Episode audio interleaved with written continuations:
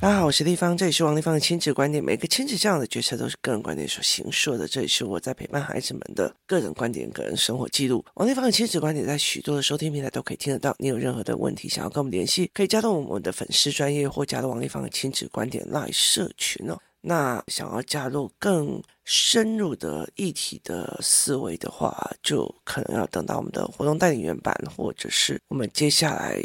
可能会在帮不同的家长做不同的课程哦，因为我觉得每一个圈层都有它的资讯差。我觉得台湾的资讯差非常非常的恐怖。我们居住在一个自以为的桃花源里面，被保护得非常的好。那我们接下来讲一个状况，就是在于是我在七月的时候办了一个叫做学习营队，就是学习动机营。那费用便宜吗？我觉得很便宜，五天是两万五，而且你一定要一口气用两个礼拜，那就是五万块哦。那为什么我说学习费用便宜哦？因为对一刚开始来讲是五万块，可是问题在于是对内容来讲是我觉得还蛮便宜的哦。那很重要的一个概念哦，其实是我进去之后，我并不是教做知识点，说这个学习多重要多重要哦。其实我教的是你怎么去看学习的这个概念的各种角度跟思维语言。例如说，你为了 A 而上司逼这个东西是好的嘛？例如说，我今天为了因为隔壁跟我拿了一个橡皮擦，我们两个吵架吵到我们要打起来，然后甚至我们被退学，我们杀人被退学，然后怎么样？就是它是一个，并不一定是在学习里面去使用的，它有可能是在你生活上的或人生上的所有的评估的标准。那我从头带领他们去看了非常非常多的所谓的这种思维性的语言，就是这个东西对谁是有利的，对谁是有害的。就是他们以为觉得父母就是为了他们自己爽而来逼我们读书，可事实上他是不是的哦？是他其实是为了小孩。那为什么小孩不认为呢？因为他有利的跟有害的角度是不一样的，就是孩子是以。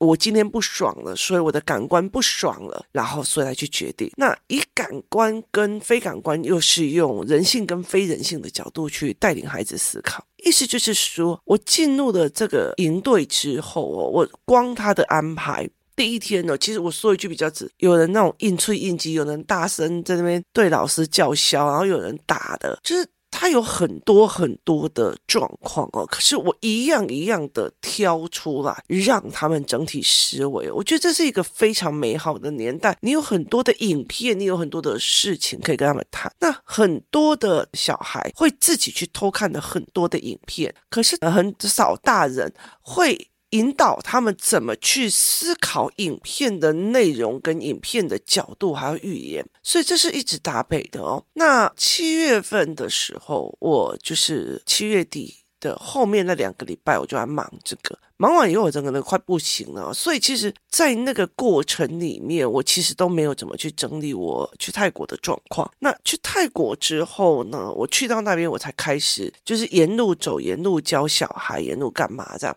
那后来回来了，那回来了之后，我就很清楚，我忽然会很理解清楚到一件事情，就是说是。教案的状况，我必须要去处理，所以我开始大量的，因为包括学习动机营的这群小孩，他们有很多的东西，就是是教案或教具，他们有些小孩的语言跟不上，就是我不知道这件事情，我怎么不爽，把我的不爽讲出来，所以我只好动手，然后动手之后又被大人说，你怎么不会控管情绪，就是。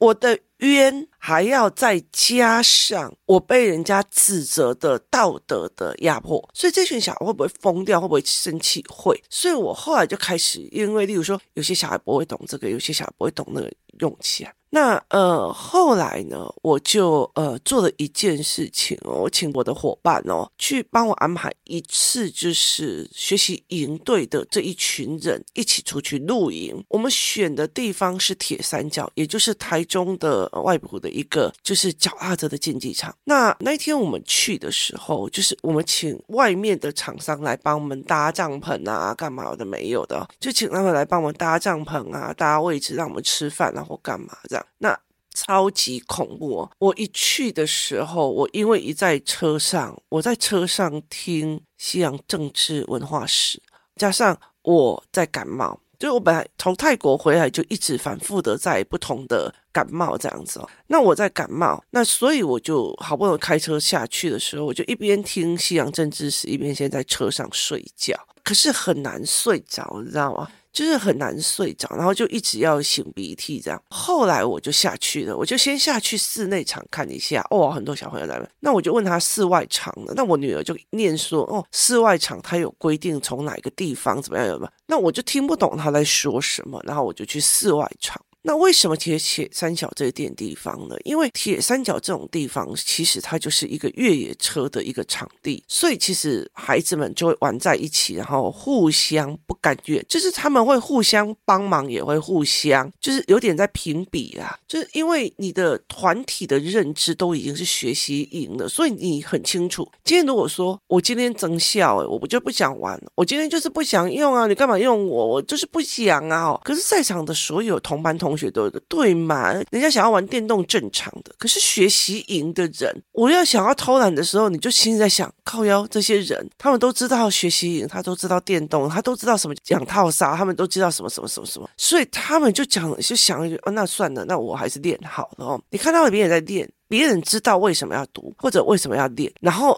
又加上他愿意去练，那那个时候其实对你的心理压力就不一样。那后来我们就去外面了。那因为我在感冒，就是走到那个比较中间区哦，就是我跟一般的妈妈不是在那个聊天区，我就会去到竞技的中间的区这样子哦。那我带了一个麦克风哦，这时候有一个小孩骑过去啊，像我儿子就骑过去，我就猫猫猫，你没吃饭哦。然后我们就在上面用麦克这样子哦，我是他们二十几个小孩的认识的。人，所以他们其实就觉得好小地方移这样子哦。那有几个小孩他们在练的骑的过程里面哦，后来他们骑一骑就上来，就在我旁边休息。我觉得在这整个营队非常有趣的一件事，露营让我觉得非常有趣的一个问题哦。以前我住的地方是学校旁边，你知道吗？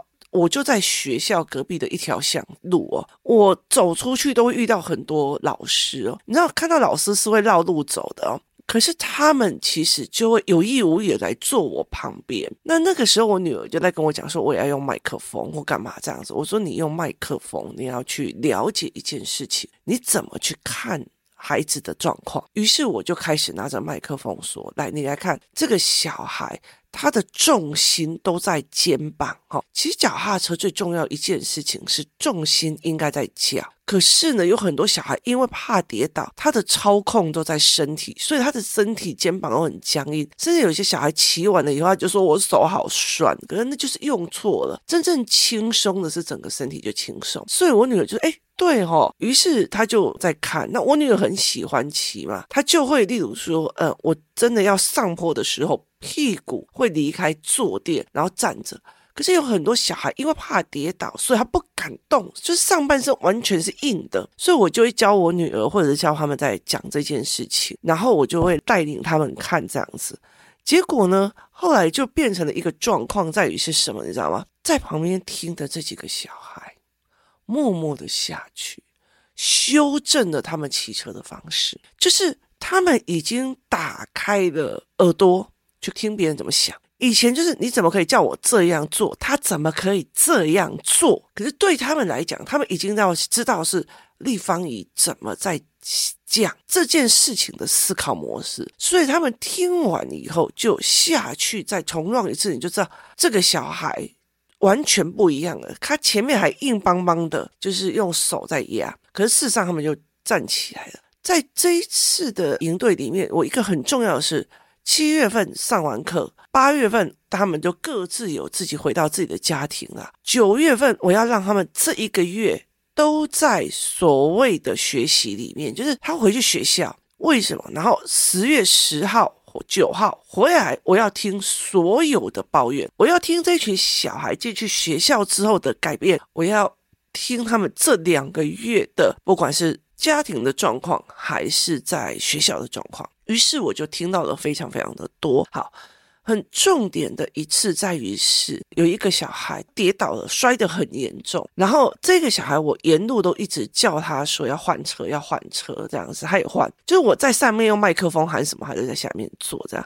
后来他哭了，哭得很惨。然后他是一个很厉害的孩子，就是他会把自己就是跆拳道啊弄到黑段啊干嘛。那后来我一喊，他马上就上来坡道上，在旁旁边。他一边哭一边听我在分析别人骑脚踏车的状况，然后再他才去下去调。那他很重要的就是。这一群孩子哦，我听到妈妈回来的，有的人在讲说，有个爸爸在讲，那种以前都会跟你呛啊、不爽啊，然后臭干譙的这群孩子，他开始会说：“我要想想看你说的，就是他们在开始在想，爸爸妈妈说的东西是不是有道理的，逻辑是什么？那甚至他会跟他讲：你让我想看看，就是你让我想清楚，或者这个东西我还有不懂的。”那可是，像我以前的年轻的时候，我并不会知道我有不懂的，而是我硬呛，就是我认为我自己知道的就是世界，所以我就硬呛。这很大一个原因在于是我的环境里面，以前的人就是咋办？你等丢你栽。可是现在我们可以用很多网络的影片，让他们去思考，去思考或者去看。哦，原来有这种状况，有个就是你可以一直挑战你的新的认知。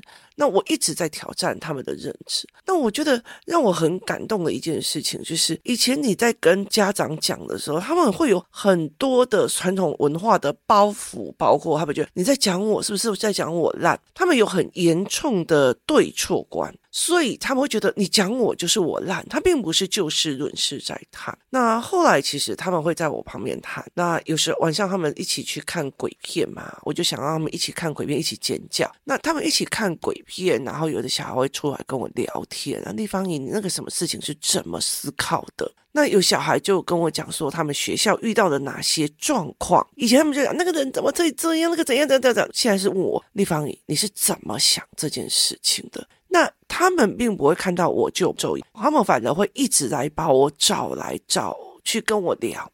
那我觉得最厉害的一件事情就是有一个爸爸在跟我讲他小孩的状况哦。那讲讲讲讲的时候，我就觉得哎。我跟爸爸讲，还不如我自己跟他讲哦。其实那时候，因为我们是在露营的场地哦，所以我们没有带纸笔，所以我就做了一件事情，我就拆了我的泡面的箱子。然后我拆了我的泡面的箱子，打开之后，你知道，就是你把底部打开以后，它就有四个面子拆开。那我就来分析说，如果妈妈是在中间，学校。遇到说这个小孩捣乱啊、骂啊或干嘛的时候，他压力会给谁？他压力会给妈妈。然后妈妈的压力要给谁？他会去骂小孩，所以他会去往左边去跟小孩聊。那小孩觉得被骂了会干嘛？他的冲击力会去谁？他会去妈妈。所以其实妈妈等于是被家庭、被婆媳、被道德、被工作，还有。小孩的老师或者是小孩一起夹击的，所以其实我可以很理解为什么有很多的妈妈，她到最后就是好了，那我们就吃药了，好了，不要让老师再抗诉我了。他们会用这样子，或者我会很清楚，有些妈妈到了中间，她就会有点，就是她有点没有办法思考，逻辑有状况。这个我下一集会讲妈妈的逻辑哦，那个真的是最近让我觉得快要疯掉。那后来我就在讲这一件事情。那我就开始聊，我开始在跟他们聊的时候，我忽然发现，我身边全部都是孩子，就是我本来只挑几个有同样问题的孩子下来聊。结果所有的孩子都围过来的，你知道吗？以前就是哎，快快快，地方你在讲什么？你赶快过去听啊！嗯，结果这一次是所有人都围过来，然后这边听。接下来他们就开始讨论哦。例如说，有一个之前情绪一直出状况的孩子，他就会过来跟我讲：“地方，我跟你讲，我们那个老师怎样怎样怎样。”然后我就跟他分析状况，然后他就跟我讲说：“立方姨，可是他们怎样怎样？呃，我可以不要去学校吗？你教我。”我就跟他讲说，你今天你如果因为情绪关系而不去学校，不去学校，你就不会练人际关系。接下来，你就会跟人越疏离，越疏离以后，你就越没有办法去跟人相处，越没有办法跟人家相处，你就会越有大的情绪。用情绪以后，你又越没办法跟人家相处。它是一个循环系统。那他就说：“丽芳，我怎么破这个局？”然后我就笑笑说：“啊，丽芳，你在在在，就是我在赶教案的，我真的有在赶教案的。”然后。后来他们就这样子在说，弄用完的时候，我就发现这群孩子在问丽芳仪，你怎么思考的？丽芳仪，你可以告诉我，我怎么破这一个局？丽芳仪。为什么知识量的人跟思考是不一样的人？那甚至我在讲说，好，你今天如果要以后我教，我要告诉你一件事情，你要给我一个单子，就是我要收集一个单子。我说你没有必要去到学校，老师骂你，你就 keep on 骂不爽。这个老师到几点？跟那个老师请全班喝珍珠奶茶，你还喝得非常的爽快。就是你不能忽视别人的好，而只看到别人让你。不顺的那一块，所以我就会类似这样子讲。那这时候有另外一个女孩就在旁边讲说：“丽芳仪，我也要做嘛？”我说：“你如果想做，我觉得不要吧，因为你太厉害了，你的思维模式太强了。”那她就说：“那我要做。”她就问我说：“丽芳仪。”为什么你会想要让我们去练看别人后面的思维模组？我自己的小孩每天用商业思维模组去看对方怎么破局的，必须把他的思维模式做出来。他们每天都要去做这一块，然后要给我看这样子哦。那。他就问我，我就跟他讲说：“你了解一件事情哦。”我说：“今天不管你是做生意还是做任何一件事情哦，我就这次的他对面一个女生，他对面一个那女生就比较傻白甜这样。我就说：你今天如果要赢对方，你就要像下围棋那样，知道他的下一步、下下步、下下下一步，所以丽芳仪才会叫你去下围棋，就是告诉你去下围棋。”当围棋上到一定的程度的时候，立方也在给你语言跟思考。你接下来所有，例如说这个教授讲话的思维模式什么哟，是什么样的思考线拉下来，你马上就可以起来了。然后这个人就嗯，我就想，然后你就可以去用他这个方面去。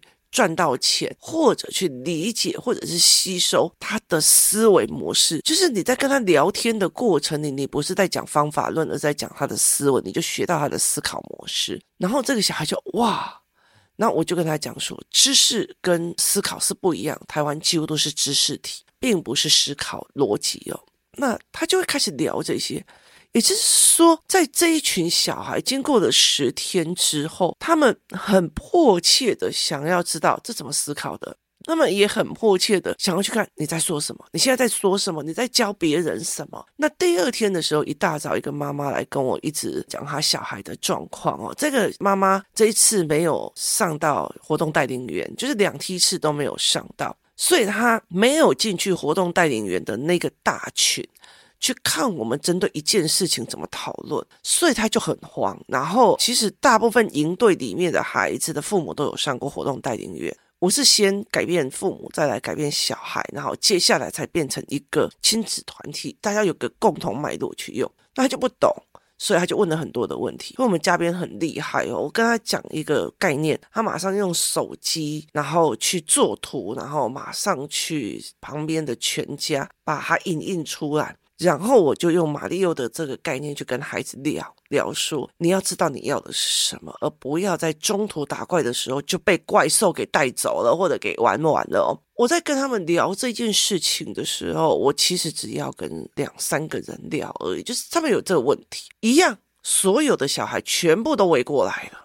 就围过来，就是他们很清楚。其实，在营队最后的时候，每个小孩就会晃到我身边。地方姨，我跟你讲哦，怎样怎样怎样怎样怎样怎样。他其实要的就是你是怎么思考的，你怎么跟我聊的，你怎么干嘛的哦。那这群小孩已经变成他想要去思考，他会很好奇。他会很好奇你这件事情怎么思考。那我用马里欧那件事情弄完了以后，我一转过去，就是哎，擅长上擅长，就看到反正所有的小孩都围在我旁边。我一转过去的时候，我转到的时候，因为那是露营的那种所谓的棚嘛，就是有个支架，我撞到了一个支架，然后我就想说好，那我走过去这样，我就被人家拉住那个手哦。就是衣服这样。然后我就往下看，就是那个情绪比较大问题的那个孩子，他就说：“丽芳姨，我是不是落入了同样的处境？我没有想清楚。”我说：“对。”我说：“对。”那他就问我，丽芳姨，我现在该怎么办？他是一个，你跟他讲一句，他就会打人、揍人、摔桌子、摔东西，然后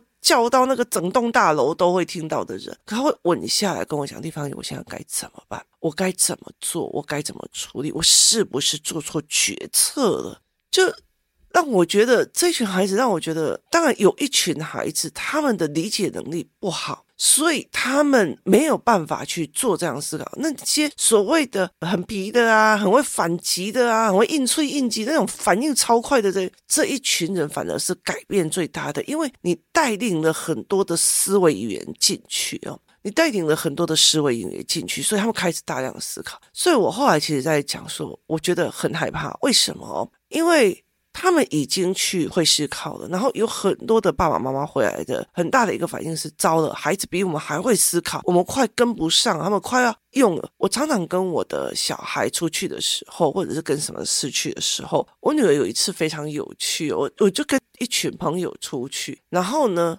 我女儿走到我旁边，活动已经快要到下午茶那个时段，那我们已经陪小孩出去玩一整天，然后已经到下午的那个时段，然后。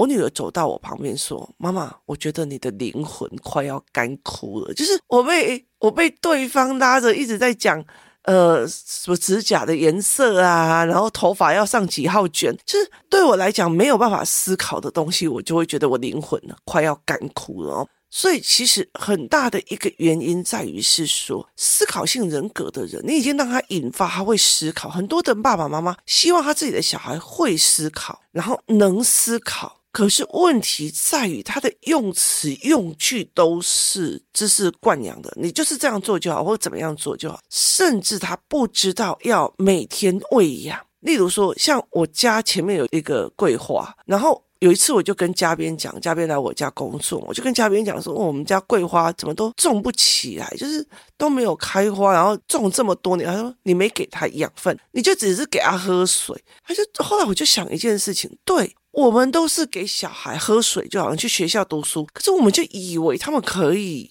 可以思考。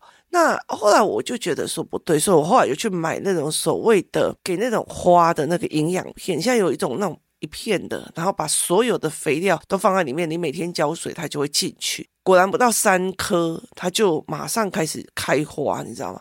那我就会觉得对，没有错。所以后来其实我女儿她就例如说去学校读书，读一读，她已经要段考了。她晚上她还会写了一个盘面给我。为什么？因为她跟我讲，学校那些东西是知识的惯养、操作跟弄，她没有让我思考的东西，我灵魂会干枯。我觉得。只要是思考性的人，或者是真的很想要知道的那一些人，你其实就会抓着那个就是有思考性的那一个人，你就抓着不放了，你就一直问他问题，一直一直问，一直问，一直问，然后你一直想要知道他怎么想的，这个才是一个过程。那所以，例如说学习营进来之后，他们会知道自己原来要这样思考，原来那个哇，原来要这样子做，原来是你知道每天都要顿悟的开心。原来地方你这样想哦，不然天呐，竟然有人这样做哈！所以有些小孩就开始听 podcast，我的 podcast，因为他觉得地方也会讲什么什么，然后他们就再来问我，你知道吗？那他就是一种我就是想要思考的一个概念。所以其实我每天都要，例如说，我今天在上网看了某一些东西，或者某一些论点，然后我觉得不错的或干嘛，我就会在我们家的大萤幕 po 一次，然后跟我们家两个小孩讨论，就是在那枯燥无味的文言文，然后所谓的。品性文下，你必须要去有一个思维的东西，每天去惯养你，惯养这个孩子，他才会持续性的变成思考性人格。所以后来我就觉得蛮有趣的，这群的孩子的改变让我觉得太好玩了。就是他们因为没有文化包袱，他们没有教养的包袱，他们很大很大的光就是速度非常快的。变，然后也让我看到他们接下来的状况，我觉得蛮有趣的哦。所以我后来就写了一篇很长的文给这些营队的父母，就是跟他们讲说，你们的孩子需要喂养知识性逻辑的，然后有其中有几个爸爸或者是啊，他很快的发现他的孩子可以谈了，于是他们谈的方式就开始不一样了。那爸爸也是在业界里面飞来飞去的人，所以他很清楚他的面向跟看到的思维可以开始给他自己的孩子，不会一直被反击啊。所以这差别差非常非常多，我觉得蛮有趣的。有时候真的，我们想要一个思考性人格的孩子，那你要了解一件事情：思考性的孩子他需要的是什么？所以我常会跟他讲，小孩开始在质变了，你要赶快，你要的是什么补上去？要的肥料是什么补上去？要帮他除的是什么虫？赶快除掉。这就是我们在讲，因为孩子不同的阶段，你必须要完整的不一样的东西。所以，其实我常会在讲，为什么我会这一次学习优先录取活动带领员？因为爸爸妈妈的思考要带，小孩的思考要带，要不然他撑不住这样子的孩子。这是一个非常重要的概念，就是小孩需要有人跟他对谈，需要有人在陪他思考，需要人给他教案，让他去一直思考。要不然的话，他其实撑不住的哦，他会很快灵魂就干枯了。今天谢谢大家收听，我们明天见。